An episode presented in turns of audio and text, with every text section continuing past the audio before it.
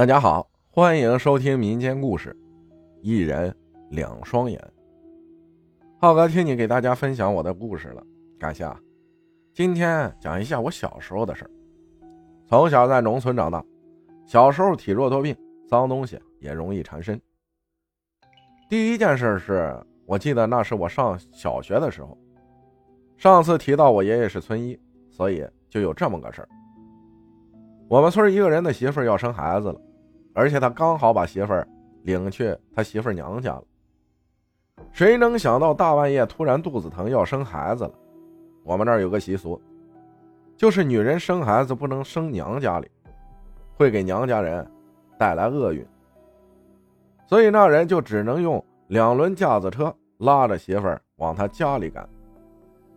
他媳妇儿家离我们村也近，五六公里。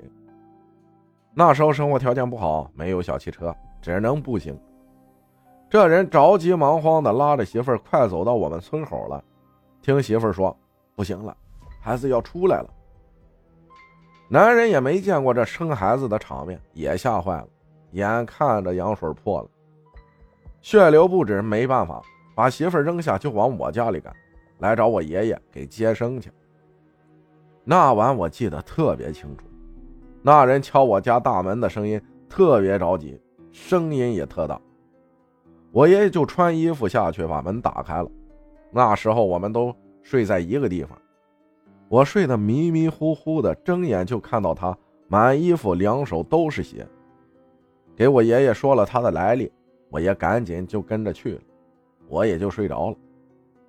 结果第二天我就头痛发烧，上吐下泻的，一开始以为感冒了，起初是吃了点药，后面不见好。我爷给我吊了点水，还是没好。眼看我连炕都下不了了，我爷就找村里的阴阳师算了算，说了说病的时间。那阴阳师说被生孩子的女人给冲了，可能是招了不干净的东西了。回去给烧点纸，在我头上拢拢，看能好不？结果还是没好。那时候是冬天，马上就要过年了。那时候的年热闹。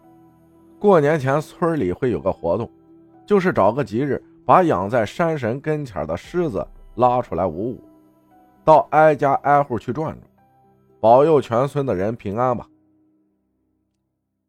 当然，这个狮子就是我们在电视上看到的那种舞狮子了。说养在神这儿，是因为一直在山神跟前放着，同时也受香火的供奉。话说回来。我的病实在好不了了，我爷就说：“要不就等人家舞狮的时候来给我冲冲吧。”到了那一天，一行人舞着狮子，敲锣打鼓的来我家了。我躺在炕上，闭着眼睛，只觉得头上风嗖嗖的，也不敢睁眼看看，只觉得那些人舞着狮子在我身上跳来跳去，跳完就下炕去地上了。我们还给狮子准备了一包点心，喂到了狮子嘴里。也给了些香火钱，结果呀，第二天我就好了，头也不疼了，饭也能吃进去了，能下炕了，就觉得很神奇呀。是不是神狮子显灵了？这个真的无从考究啊，只能心怀敬畏与感激吧。第二个事儿是那年我六年级了，我爷爷的兄弟的儿子，也就是我的大伯，因病去世，去世的时候也很年轻，四十多岁。有三个孩子，一儿两女，大女儿、二儿子都大了，出门了。大伯去世之后，他们也就再没回来过。三女儿是我大伯跟我二娘生的，他的原配妻子我大妈也是年纪轻轻因病去世的，所以就有了二娘。没想到日子没过几年，自己也去了。大伯去世不久后，二娘带着她的小女儿回来住了一段时间。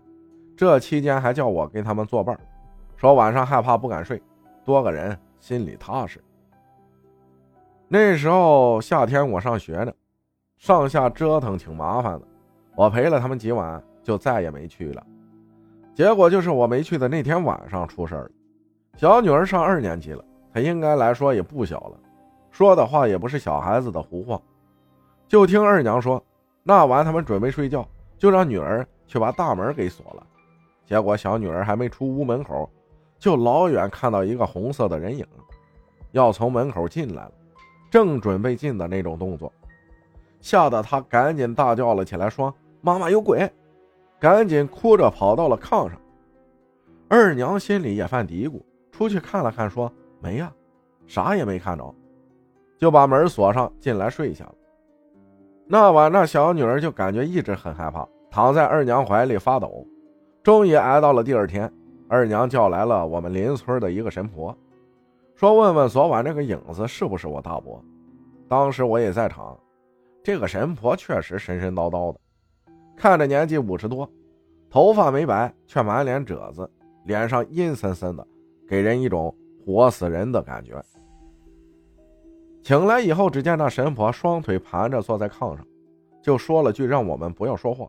接着她一会儿笑一会儿哭，一会儿嘴里念叨着听不懂的话，而且手里还拿着烟，抽一口烟，神婆自己的身体也跟着抖一下。我心想，这怕不是个骗子吧？过了几分钟，一个有点低沉的声音叫着我二娘的名字，说：“我来看看孩子，我在下面过得挺好的。”你放心吧，然后就不说话了。我是觉得多少这神婆有点编的成分。那时候我不相信，甚至觉得神婆的演技有点拙劣，有点搞笑。神婆还给我那妹妹用朱砂全身画了些符，眼角、嘴角都点了红点。后面送走了神婆，去我大伯坟上烧了些纸钱啥的。